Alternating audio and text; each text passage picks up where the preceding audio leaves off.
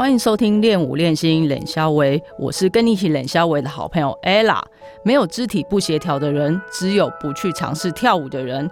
练舞练心冷肖维这个节目，期盼能够借由声音的传播，让不了解舞蹈运动或想开始跳舞的朋友带来一点启发，让更多人开始跳舞，喜欢跳舞，让舞蹈成为生活里不可或缺的养分。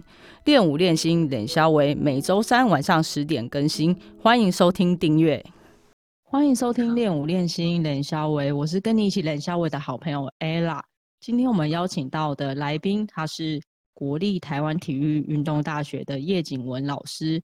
他今天会跟我们分享他的舞蹈历程，还有他最近这几年在做的一些大小事。欢迎叶景文老师！耶！大家好，叶老师。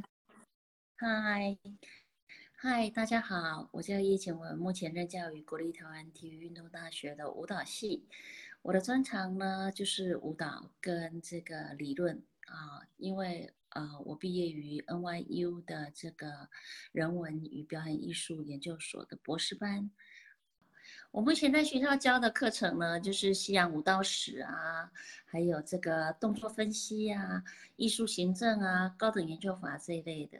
那其实我的最爱还是编创，我还是喜欢创作的。那是因为呃，学校的这个需要有学科的老师，所以我们就是呃在学科上面，因为学历的关系，所以就支援了很多学科上的教学。哦，原来是这样。对，那呃之前之前我因为常年旅居国外嘛，哈，呃在国外很多年，在二零零九年回到台湾。然后就一直在国立台湾体育运动大学任教，到现在一晃，所以老师回，对，所以老师回来其实也是才是这十几年、十二年的事情哎。对呀，十二年蛮久了，就是生肖走完一轮。说的也是，可是我是在国外的时间应该更久吧？应该是二十年了，嗯，这么久。对对，老老师刚刚有说你以前你其实最爱的还是编创。其实我在网络上有搜寻了一下老师的背景跟学经历等等，这老师有得到那个过去是文件会，现在是文化部，所以他老师有得过全国五创首奖。哎，对，那个时候是因为刚刚拿到硕士学位回来，那时候是在台南家专，就是现在的台南应用科技大学任教。然后那时候我主要是以教编创跟教动作分析、教术科为主。那之所以会上台北参加文建会的比赛，主要就是想要让台北的呃人看到台南人其实也不错，台南的舞蹈也不错，台南的编老老老师是台南人吗？我是哎，我是，所以你 你选择就是让其他县市的人可以看得到台南的呃这些。舞蹈学生们、爱好者们的一些表现。对，你好，了解我。其实，在访问每个那个来宾之前，一定都要做一点小功课。功课，对，这是一个很好的，这是一个，我也常常教我的学生，你不要一张白纸去访谈别人，你一定要稍微有一点，呃，对这个人有点认识，对这个场域有点认识，那你问出来的问题才会有深度。对，谢谢老师。所以你是因为想要让学生看到，别人看到呃台南，然后让台南的学生也可以看到外面，所以就参加了这个比赛。那也非常荣幸的拿到了首奖。对，我还记得那个时候的老师有林怀民哎，还有刘凤雪，觉得好光荣哦。真的非常光荣，因为这 是已经现在他们大概都对啊，对，他们现在大概都不做评审这种事。对，刘老师年纪也非常大了，九十几岁了。对，对对，他是我的恩师，很谢谢他，他也推荐我到到英国去啊拿我的 master degree。对，因为他是啊拉邦 movement，就是那个拉邦中心那毕业的嘛，所以。那时候我就有请教他说：“哎，我如果以后大学毕业想去留学的话，哪一个学校建议我去呢？”刘老师就提议我去拉邦，所以就是也很感谢他，也很感谢他，让我学了一套啊拉邦这个编创的理论，对我到现在都很有帮助，到现在都非常的受用无穷。对对对。哎，那老师是从几岁开始学跳舞啊？其实我并没有很早，哎，我大概十三岁才开始。哎，这跟我印象中其实对对很多就是舞蹈老师，或者是说在学大学里担任舞蹈系老师的，呃来说，大部分好像都是从三岁五岁是小学就开始学跳舞了。对，那时候我没有哎，我十三岁才开始哎。那时候因为我的父母是觉得说，哎，不想要让我去这个面对大学联考太大的压力，希望我有一技之长，所以就让我去学跳舞这样子。然哦，原来是因为这样。蛮开明的。对呀，所以我五专，我五专就进了台南家专，就是我去教学的第一个，就是我的母校。我就没有参加那个高中考大学的这这个联考，我就直接进了五专。然后五专读完以后，我才去，我才去插班考那个文化大学。哦，然后大学毕业之后就直接去英国念书，直接就去英国念书了。嗯，那接着就是回来几年之后，又去了美国念博士班。对，那那时候我就想说，哎，既然已经念了硕士了，那趁自己还年轻的时候，何不一鼓作气就把它念到底？然后以后就不会有遗憾了。可是哪里知道，我一口气念到底以后，就在那边结婚生子了，然后就住在那里了，就很久一段时间。后来是因为，呃，父亲的年年纪也大了嘛，就想说，哎，可以回来照顾顾照顾他一下。结果哇，一过好快哦，十二年就这样过去了。所以，呃，老师的爸的家人也现在也都是在台中吗？呃，家人就在台中、台北都有，台南也有。其实我们这是开枝散叶。其实，其实现在台湾非常方便啊，就是一个多小时就可以到哪到哪，高铁坐一下就到了。是不是？对呀。对啊，那老师当初开始去学跳舞，那你是自己觉得哎很喜欢，所以才接着考高中、五专、大学，还是是？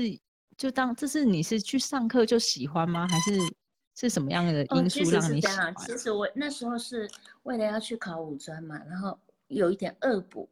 然后我恶补的那个老师，我现在还记得，他是台大法律系毕业的。然后呢，他的妈妈开了一个舞蹈教室，是那他自己也很爱跳舞。他叫刘清文，是在台南。那他是我们的老师，可是他一跳舞起来啊，哇，那个手跟脚，才知道说，哎。其实任何一个任何一个舞者上台就是要耀眼，就是要亮起来。对，那就是因为这个原因嘛。你知道，小孩子其实我本来是学钢琴的，然后学钢琴是很寂寞的，都是一个人练。可是学跳舞多么好啊！好多同学一起，多么的多么这么多的同伴可以跟着你啊，还可以化妆，对呀。所以那时候就是小孩子嘛，心思单纯，觉得哎有伙伴，然后又可以变漂亮。然后又可以常常可以上台表演，而且上课的时候还可以跟同学叽叽喳喳、叽叽喳喳这样子，就是下上课休息的时候可以叽叽喳喳这样子。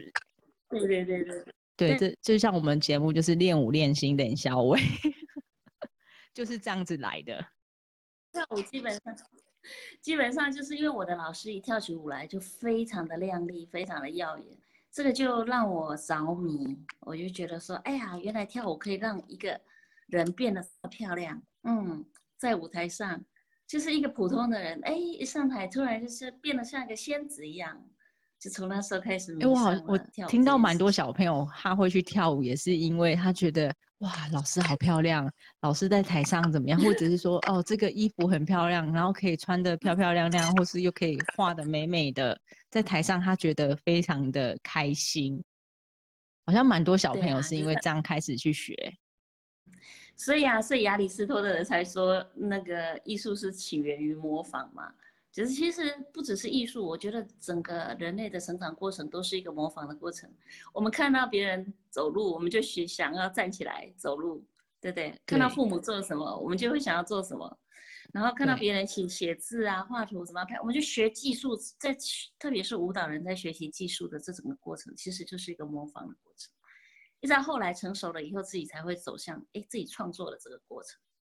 然后而且很多动作其实都是从生活动作而来，然后再加以美化，变成一个漂亮的动作嘛。很多时候，像现代舞就比较像你说的这样子。那至于芭蕾舞呢，就有很多制式的动作，就是呃，以前从学院就规定了这些动作，所以芭蕾舞有很多的术语，好，prie、tondo 啊、s a m p r e 这些东西都是制式的动作，嗯，下去串联。那老师在学舞这么多年啊，有没有遇到什么让你觉得到现在都非常难忘、有趣的事情？到现在都非常难忘、有趣的事情了。对，难忘或者是有趣，或者你们遇过什么困难，让你印象很深？让我印象很深，比较难忘的事情，当然就是自己得奖。我还记得说，我五专毕业的时候，那时候我们有毕制嘛，毕制就是会有呃自己编的舞，然后那时候我编的舞就是三首都上了，这样子，觉得自己哇，原来自己。是可以编舞的，那时候受到肯定，比较难忘。然后再来就是在国外的时候，也是自己组团，然后自己编创，然后自己啊带舞者去演出。那一整段过程都是非常疯狂的，就是呃根本就没有去考虑到太多这个经费啦，或者是演出场地，就反正就是。年轻人嘛，就横冲直撞。对，就先做了再说，有那个热血，先做再说。对对对，就觉得说，哎呀，大家都在都在组团，然后都在表演，为什么我不可以啊？我也来组团，我来表演的时候。所以你就在国外找了一些 dancer 一起。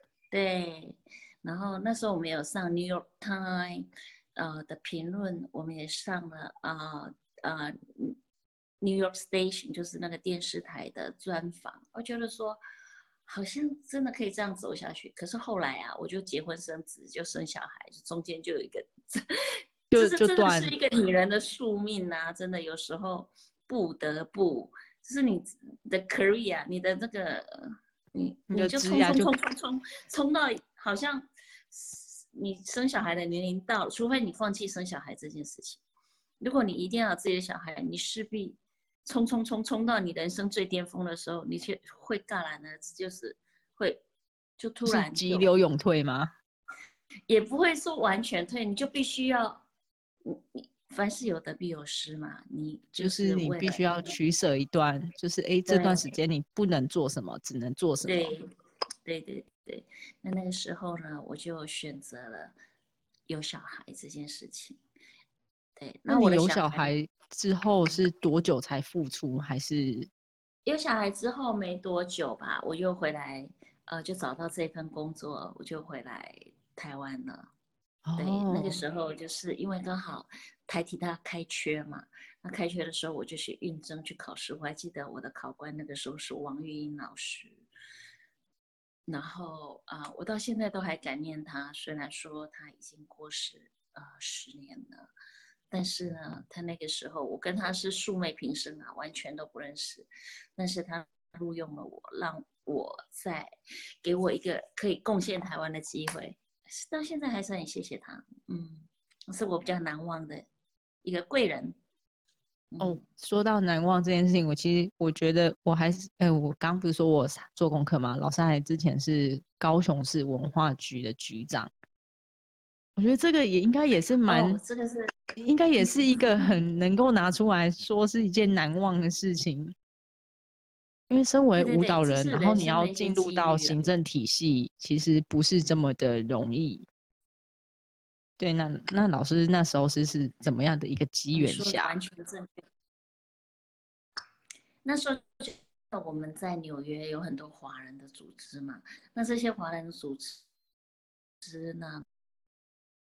艺文活动，那我们就会自告奋勇参加，也参加了这个 Lincoln Center Outdoor Festival 一些演出，就是林肯中心的演出。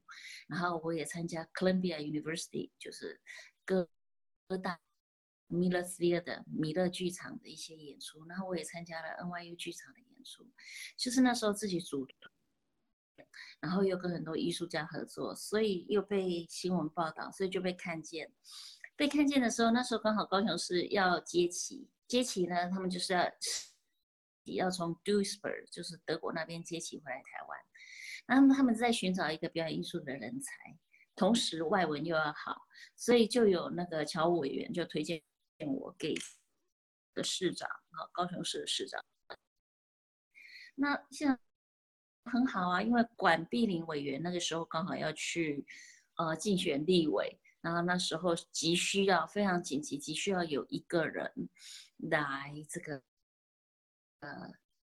提这个接起的这个任务，所以我就等于是阶段性要去那里完成这个使命啊，我就去了。就是那一年的经验对我来讲也是非常有帮助的，因为我借此就可以了解到整个行政体系它是怎么运作的，特别是在文化局文化局所掌管的那个时候。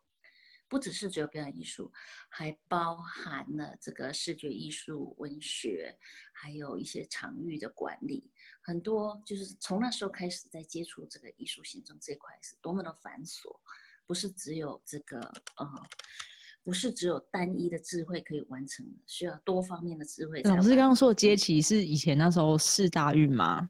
对，就是呃呃那个时候是二零零四年嘛，二零零五年。四大运对，哦，可是四大运怎么会跟文化局有关系呢？不是应该那是体育局？那个时候是做了一个整合，好，那应该是说整个市政府全部都投入了，好，包含这个新闻局、文化局、民政局，可因为那个是一个很大型的活动嘛。外国的选手要来台湾，台湾的选手要去接旗，就是各个部门的啊，甚至于到教育局都都都全力，整个市政府都动起来，全力以赴这件事情。文化局怎么可能走得掉？因为文化局就是负责这个节目的这这一块嘛。哦，演出这一块。对。嗯，所以那时候我还记得，我们请了这个豫剧团，然后我们还找了那时候在高雄还颇具知名度的这个芭蕾舞团啊啊张秀如，然后还有一些原住民的团体，我们大概有四五个团体，我们共同啊出了一个这个四大运接起的这个节目。哦，所以老师在那一年其实。不是只有在表演艺术，然后甚至说视觉艺术啊、场馆啊，还有跟跨部会的合作，其实，在那一整年，你就已经丰富了你这所有的那个经验。呃，可以说是呃，在那一两年的这个刺激下，我发现了艺术行政的这个重要性。所以你现在单纯的艺术家可。以完成你的梦想，艺术行政是非常扮演一个非常重要的角色。嗯，对，因为很多人都觉得啊，那艺术行政就是做做那些琐事，很简单呐。有 有些人就是很多，对，他是有决策层，哈，有管理阶层，还有执行阶层，啊，做做那些琐事，可能就是在。这个执行阶层的这一块也非常重要。其实它整个整个事情，我们就常常讲，艺术行政是 make things happen，让事件发生的那个人，那个推手。对，其实艺，所以其实艺术行政是一点都不简单。一个大机器少了一个螺丝都不行。讲到艺术行政，艺术行政也是我在学校教的主要的一个学科哈。那他呢，就是呃，我发发现，我发现那一年对我那一两年对我来讲非常大的帮助，因为他让我看见这整个管理的 SOP 是非常重要，对一个艺术家来讲非常重要，因为有时候我们只会创作，不知道怎么行销自己。或者是我们只会工作而不知道怎么样做比较有效率，这样子其实如果有一点点这个艺术行政的概念的话，做起事来会比较啊事半功倍。哦，所以呃，艺术行政这个部分其实可以让你有一些管理的概念，可以让你说很多事情可以事半功倍。没错，没错，没错。哎，那老师这几年，就是你除了教课之外，你还有办哪些活动？应该应因为你在过去的在文化局的经验，你是不是因为这样的经验，所以你有办我？因为我对我又要讲说，我上网查，有看老师办了很多很我觉得蛮走在蛮前面的活动。那这几年老师办了哪些活动呢？啊，我刚回来台湾的时候，我就是因为啊认识的那个那时候的一个朋友，他介绍我去参加这个观光局跟日本合办的这个素兰祭，他们就叫做苏兰啊素兰，好，或者是有人翻译成索朗祭，哈。那这个东西呢非常有趣，它等于是一个全民的舞蹈，他们就是因为。你知道是呃，日本是一个海岛国嘛，所以呢，他们这个海岛国就是以捕鱼为生。那捕鱼的时候呢，那个鱼那个网撒下去，然后要把鱼拉上来，他们就会需要同心协力。那同心协力呢，这件事情呢，就呃成了一个日本精神，团结。你知道日本人非常团结，好。然后他们常常因为要把网拉上来的时候，就会有一些口号，熟烂熟烂这样子，所以呢，他们就用这些口号跟用这种团队的精神，来开创一个所谓的彩舞季，就是彩街的舞蹈。那这个活动呢，就是的给我们，就是我把这个活动接回来，给我们自己系上的学生去参加了三次。然后，这主要的这个彩街的活动呢，也让我们看见一个国家的文化。这个呢，就是我们，呃，最近在举办的两个重要的活动。第一个就是高龄舞蹈之社会功能的线上研讨会。由于疫情的关系，不能够群聚嘛，所以我们就把这些主讲者啊，或者是我们平时做的一些教学的工作坊啊，呃，介入老人啊关怀的一些。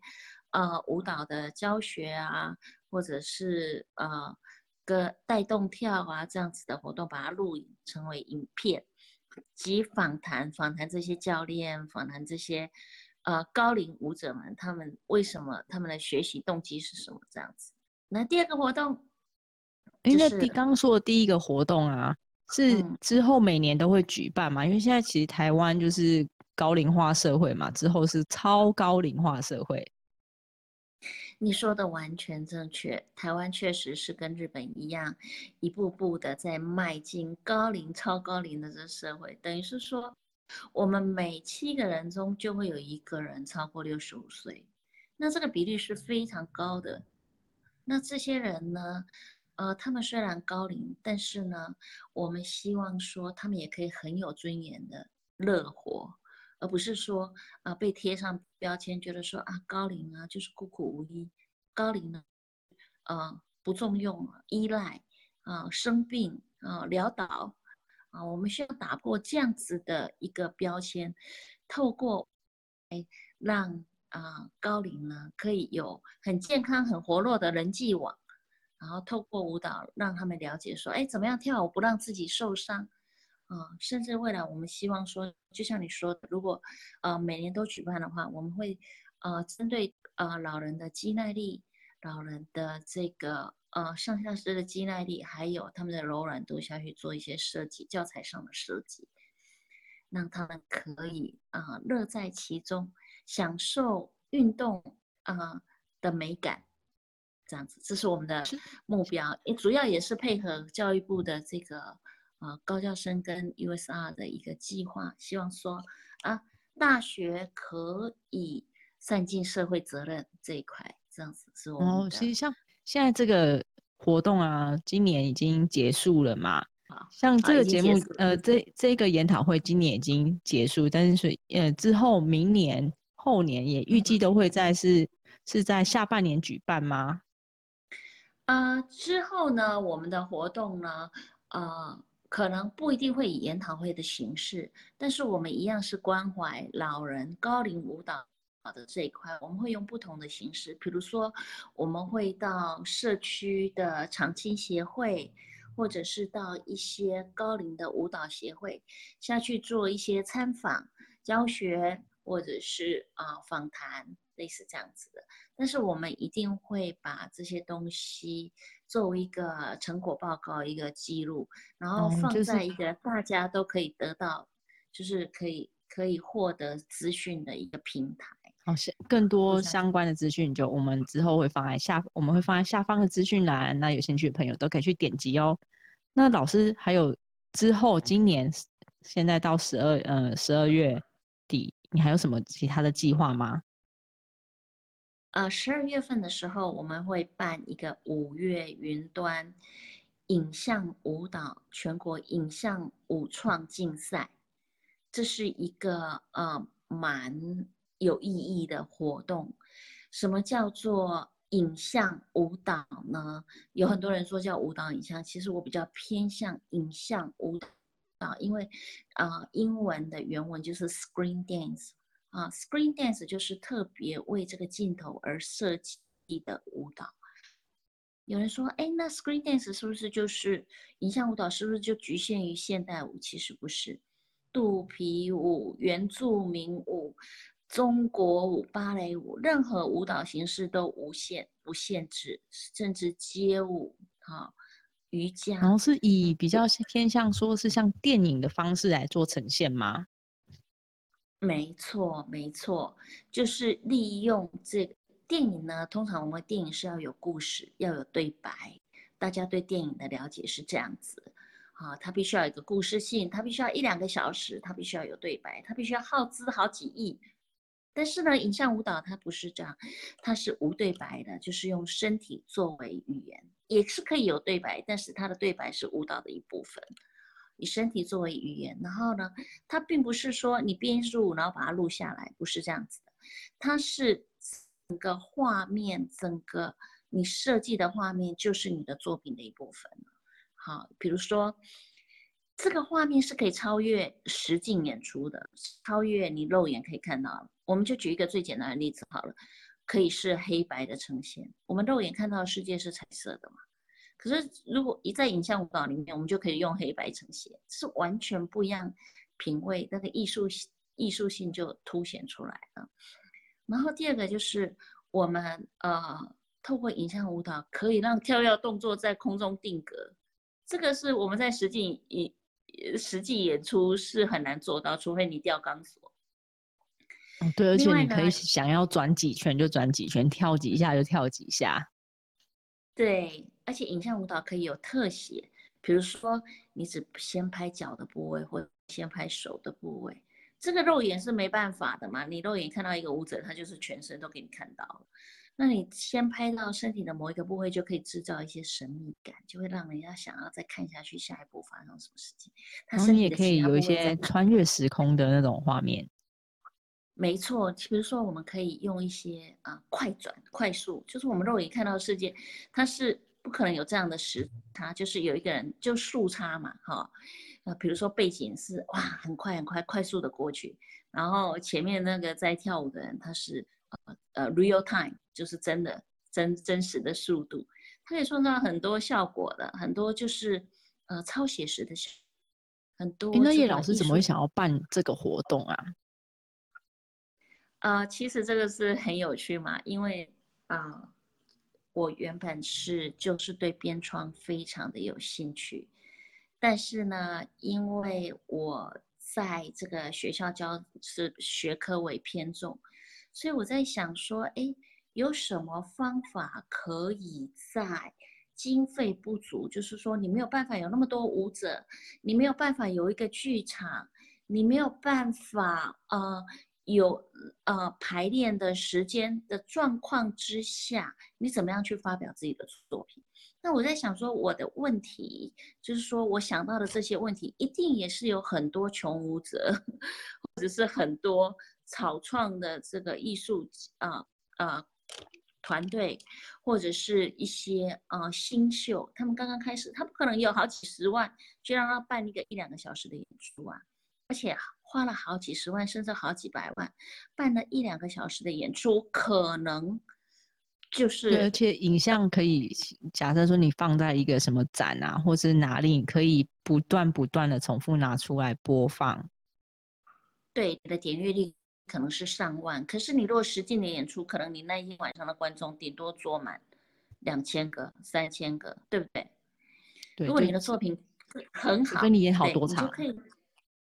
没错，而且它是可以，它是一个国际化的平台，因为网络无国界，云端无国界，无论你今天是美国人、欧洲人、非洲人，只要打开电脑，他就可以看到你的作品。而且这是没有受到语言的限制。对，而且你说的完全正确，因为舞蹈这种东西就跟运动，所以老师是基于这个想法，所以开始就是开始筹划这个比赛。这是今年第一届吗？啊，其实。在还没有得到这个系上资源的时候，我自费办了一届，就是在二零一九年的时候，大概两年前的时候，哦，我自掏腰包办了一届，所以算这算是第二届，第二次，但是我们改了名字，我们第一届的时候是叫尊贤杯，然后第这一次呢，我们改了名字，就叫做五月云端，因为这跟舞蹈比较相关。再谢谢我们的系主任，他想出了一个很棒的名字，所以现在就是。广招广发英雄帖，希望对舞蹈创作、舞蹈影像有兴趣的朋友们赶快来投稿。没错，就是希望说，哎，有同好、有志一同的人，我们一起来推广这个东西，因为这个东西对年轻人真的太重要。现在是一个影像的世界，人手一台手机，哈，有大部分人都觉得说，哎，看影像我收到的讯息比看文字。收到的讯息更快，更加强记忆。好，对，像现在不论说是 YouTube 啊、TikTok 啊，或者是 Facebook，其实很多都是以影像为主的，那个点阅率才会高。没错，你真的是很内行。而且这样子，你其实透过影像的传播，可以更容易的将你的创意、你的创作，甚至你的知名度也打开，传播给更多人知道。同时呢，也可以让更多人除了让更多人知道你之外，也可能可以影响更多人来加入跳舞这件事情。对，没错。哦，那老师这个活动这个比赛截止报名是什么时候呢？呃，我们截止报名是十二月七号，然后我们会有一个先一个初赛，初赛的结果我们十二月十四号会公布，然后决赛呢，暨颁奖典礼是在十二月二十一号。好，有关这个比赛的详细资讯，我们也都会放在下方资讯栏。那有兴趣的朋友可以去做点击以及报名。那刚叶老师最后分享了两个活动，第一个是高龄舞蹈的一个线上研讨会这部分。这个部分虽然说今年已经结束了，那希望老师之后可以再办第二届、第三届，因为其实超高龄社会就是就就要来，那其实我们人都会老，那我们也非常需要这方面的资讯。跟知识来补充我们，那我们可以嗯之后可以活得更好，走得更好，就是走路可以走得更稳。然后就是除了说，哎，跳舞可以对身体有什么帮助啊？然后你可以通过你的舞蹈去影响别人什么？其实老师这个活动都会就是告诉大家这些美美嘎嘎跟知识。那第二个部分就是嗯舞蹈影像比赛，那详细的资讯。我们都放在下面。那我们这集就差不多到这边。喜欢有兴趣的朋友，再请您将《练舞练心练小伟》这个节目分享给你的亲朋好友。练武练心等肖维，下次见，拜拜，拜拜，拜拜。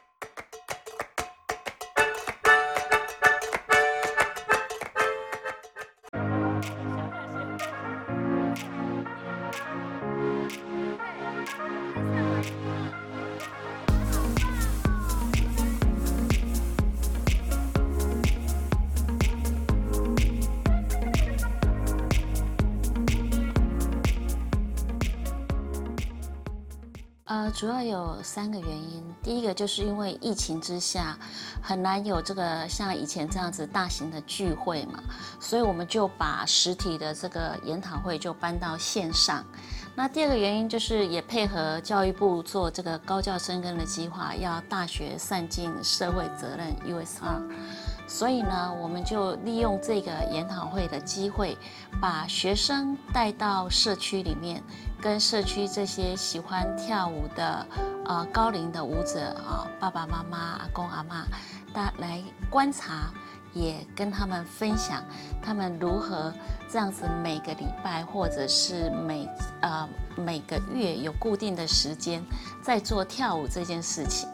然后呢，学生在透过这样子的观察，也可以知道说，哎，这群高龄舞者他们的舞蹈生态，还有他们的舞蹈形态是怎么进行。这个是有利于未来我们如果将来要栽培学生往教学方面的发展，有一部分特别对老人高龄舞蹈这方面的呃教学特别感兴趣的学学生，也可以先有一个心理准备。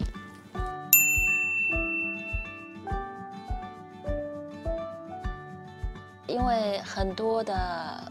呃，校外人士他不是像学校的学生，哎，你叫他向后走，他会向后走。你必须要配合他们的时间，甚至于现在的学生，他们的时间呢，也常常会因为工作啦、上学啦，所以各方面的时间要调在一起，确实是非常不容易。那第二个瓶颈呢，就是有时候会因为摄影机在现场的关系，那就会产生一些所谓的货商效应啊，他们舞者就会表现的比平常更好，所以我们不太确。定说，哎，他们平常是不是就这么样认真？还是因为我们有摄影师在的时候，他们表现的特别的积极，特别的认真？那经过我们侧面的了解，确实他们平常就是这个样子，就是非常爱跳舞，他们才会这样子执行很多年，并不是说，哎，因为我们要去，他们才特别呃出现。可能因为我们要去，他们穿着比较漂亮的衣服啊，或者穿制服啊，但是他们平常就有固定性的练习的时间，还有固。定的老师会参与学生的练习，这样子。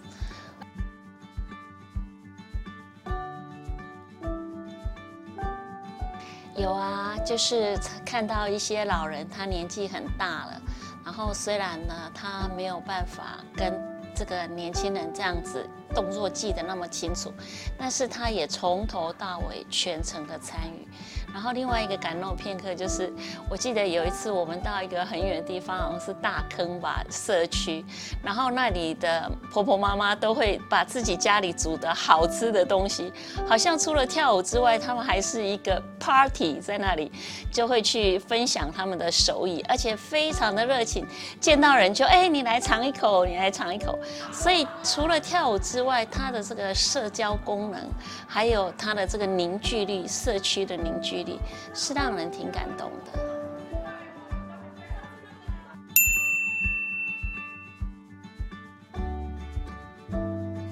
其实，在教育部推这个高教生跟计划之前，我因为旅居国外很多年，那么我回到台湾，第一个让我印象非常深刻的是。我常常会在公园或者是广场上看到很多人聚集在一起，然后一起跳一模一样的动作，一模一样的舞蹈。这个我在国外是很少见到的。你知道我生活在美国，怎么可能一大早就会有一群人五六十个，然后就在那里就一起跳舞，然后而且不是一次，不是因为活动而存在，而是每个礼拜都会做这样子的事情。我就产生了好奇，我就觉得说，哎，这是一个什么样子的文化，这是一个什么样子的背景，所以我就开始进入这样子的团体。我也去被选上是这个台中市土风舞协会的理事长，然后近距离的观察了他们三年。我发现这些妈妈有的是离婚的，有的是独居的，有的是家庭很幸福的。但是他们有一个共同的爱好，就是他们都喜欢跳舞。这个真的让我很感动。他们就是为了喜欢跳，而且很喜欢表演，而且他们喜欢在公开的场合表演。可能平常他们被凝视、被注意，就是一个人的时候，可能没有这么样被专注的被凝视、被注意过。可是当他们在广场上跳舞的时候，很多人就会驻驻足凝视他们很久。可能这就会满足他们一种。啊，表现平常被压抑的一种表现欲，那这这也只是其中的一个原因。还有刚才我想到说，更高一层年纪的，比如说六七十岁的，他们也不是为了要被凝视，他们只是为了要有朋友，在那里跟他们一起唱啊，一起跳啊，一起啊听音乐啊，这个就给他们的生活带来一点色彩，总是比每天在家看电视有趣多了。所以呃，这样子的一个因缘跟这样子的一个观察之下，我就投入了这个高龄舞蹈的这一块，近距离的在观察说，哎，为什么会有这样子的一个社会现象？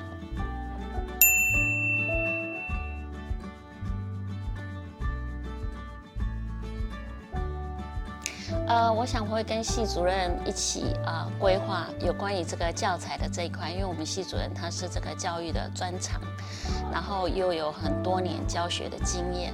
那我呢，因为是啊有教学经验，也有理论专长，那我们可能就会去规划一套教材，就针对老人的身体能力，还有针对老人的一个喜欢的这个音乐，还有针对他们这个聚集在一起。比较呃容易互动学习的一个脚步啊模式下去规划，当然我们也会考虑到这个高龄的这个体适能一些项目，比如说上下肢的肌耐力啦，比如说他们的心肺功能啦，啊，针对这些他们的这个。啊，身体能力下去做一些教材设计，然后我们会分一个啊中高低阶这样子的一个教材，让让我们的学生培养我们的学生去做这样子的呃教学，甚至于啊把我们的学生带进来这个教材上的设计，所以他们一既可以设计教材，又可以呃实习教学，所以不论是社区的呃婆婆妈妈、阿公阿妈。甚至到我们的学生是一个双赢的双赢的策略。如果说明年我们还有继续执行这个计划的话，我希望是朝向这个双赢的策略上走。